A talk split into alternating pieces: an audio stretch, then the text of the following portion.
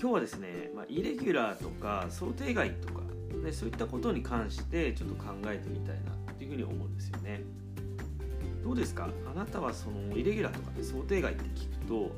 どんな印象を持ちますか、まあ、どっちかっていうとネガティブな印象を持つ方が多いんじゃないかなと思うんですよね。まあ、何でもね計画通りに進まないっていうのはねちょっとストレスだったりすることが多いんじゃないかなと思うんですけどもね、まあ、いろんな面でねそういう仕事だったりとかそういったことでねイレギュラーっていうのは発生してくると思うんですけども、まあ、僕が経験したらちょっとすごく印象的な出来事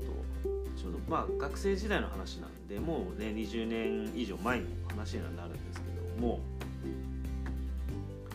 まあ、僕はねあの理学療法士だったので、まあ、医療系の大学に通ってたんですね。でその中のまあ専門試験ですね、まあ、内科学っていうその試験科目があってですね。その科目はこう試験がその、まあ、いわゆる記号の4択の選択肢からまあ選ぶタイプの試験がずっとこう続いていたんですね。まあ問題の傾向というかね、まあ、そういう試験だっていうふうにみんな思って、まあ、準備をするしていたんですねみんな。僕をはじめとしてみんな同級生たちも、まあ、そういう記号の選択問題の準備をしてたんですね。結構大学の試験とかってその過去問とかがですね先輩から伝わったりしてまあ大体その過去問を押さえとけばまあ合格できるよみたいな感じでまあ当然そういう感じで、まあ、それが想定ですよね。そうそういうふうに計画をしてみんな試験を準備をしていたんですけども。ある年にですね実は僕が受けた年なんですけどもその科目の出題の仕方がもうガラッと変わっちゃったんですよね。今までがその記号問題だったのが完全な記述式に変わったんですね。全くその予告なしに。これは多分ねその先生がそのそういうの分かってたんですよね。その過去問だけやってる学生が多いっていう。を、まあ、それでも何年かはそういうのを続けてたんでしょうけどまあいよいよ、まあ、結局ねそういう試験の勉強って全然こう実力っていうよりはもう何て言うんですかねただそのね過去問だけやってればっていうのはやっぱ本当のね実力とはちょっと違いますよね、まあ、だから多分その辺をねあのー、なんとかしたいって多分先生は思ったんでしょうね、まあ、あとその学生たちがそうやってこう楽にねテストをクリアするっていうのは、まあ、多分面白くもなかったと思うんですよね。だから全くのその予告なしに、まあ、変わったんですよね。でその試験が配られた瞬間にもうあの教室の中の悲鳴のような声が、まあ、あちこちから聞こえてですね。まあそうですよね。全然その用意してたその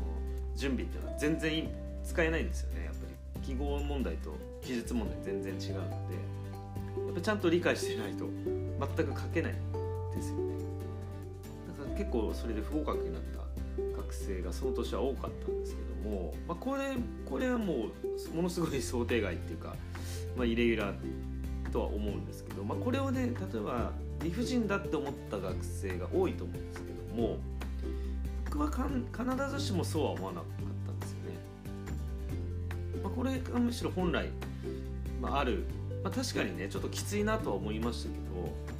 まあ、本当の、ね、実力を測るとか本当の意味で勉強をするとかですね本当の意味でそういうスキルを知識を身につけるっていうことに考えるとまあ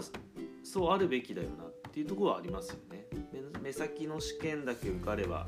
いいかって、まあ、学生はねそういうふうに考えちゃうと思いますけども、まあ、ただその先にはね専門職としてのくっていうことが、ね、あるんだあればですね。やっぱりそういったその本当の意味でですね実力を身につけることの方が、ね、やっぱ大事だと思うんですよね。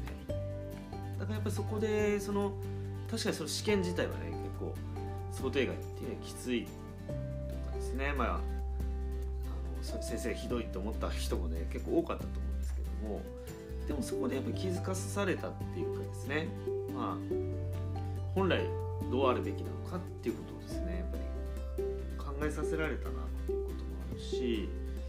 その状況をそのただそのネガティブにだけ捉えるんじゃなくてある意味それを楽しめる状況っていうんですかね。目の前にその現れたその課題をですねクリアするっていうことがその何て言うんですかね自分自身を高めることにつながるので、まあ、逆にそれは何て言うか想定外ではあるんですけども、まあ、逆に非常に何て言うか自分のいろんな思考とかですねそういったものを、ま振り返る意味で、まあ、自分のその甘甘えとかですね弱さとかっていうことも含めてねなんか気づかされるようなね経験で、まあ、だから今でもねそのことってすごい忘れないんですよね。やっぱ覚えてるんですよね。あやっぱりこういうことってあるんだなまああってしかるべきっていうふうにも考えれるんですよね。だからやっぱりそのイレギュラーっていうものをですねそこからこう逃げ回るんではなくてこうむしろそういうのをしっかりこうどっかあのそればかりではねやっぱりあの 日常っていうのがなくなっちゃうのでそれは良くないと思うんですけどもやっぱりある程度どっかで、ね、頭の片隅にでも常にそういったことをですね、まあ、想定外を想定するというかイレギュラーを想定するというか、まあ、そういうスタンスってね結構、まあ、生きていく上でね人生をより良くする上でね結構大事なポイントなんじゃないかなっていうふうにやっぱ思うんですよね。まあ、そもそもねなんか教科書通りに物事って進まないっていうことからも、まあ、そういったこともね一つのイレギュラーっていうふうに捉えて捉えることもできると思うんですね教科書に書いてある通りにね物事が起きるんだったらあの誰も苦労しないと思うんですよね。でもそんなことが逆に少ないですよね。教科書通りに進む物事って逆に少ないので、まあ、それがその辛さではなくてそれがそれこそがですね、まあ、人生の楽しさでもあるのかなっていうは思うんですよね、まあ、そう思えるかどうかっていうのはね人それぞれのまたその思考とかですね。方とかっていうことにもね関係してくるのかなと思うんですけどもできればですねそういったことも丸ごと楽しめるような人生を送っていきたいなっていう僕は思うんですよね、まあ、今日の話がですね何かの参考になればね非常に嬉しいなっていうふうに思います、えー、それでは今日はこの辺で失礼したいと思います。最後まで聞いていただきましてありがとうございました。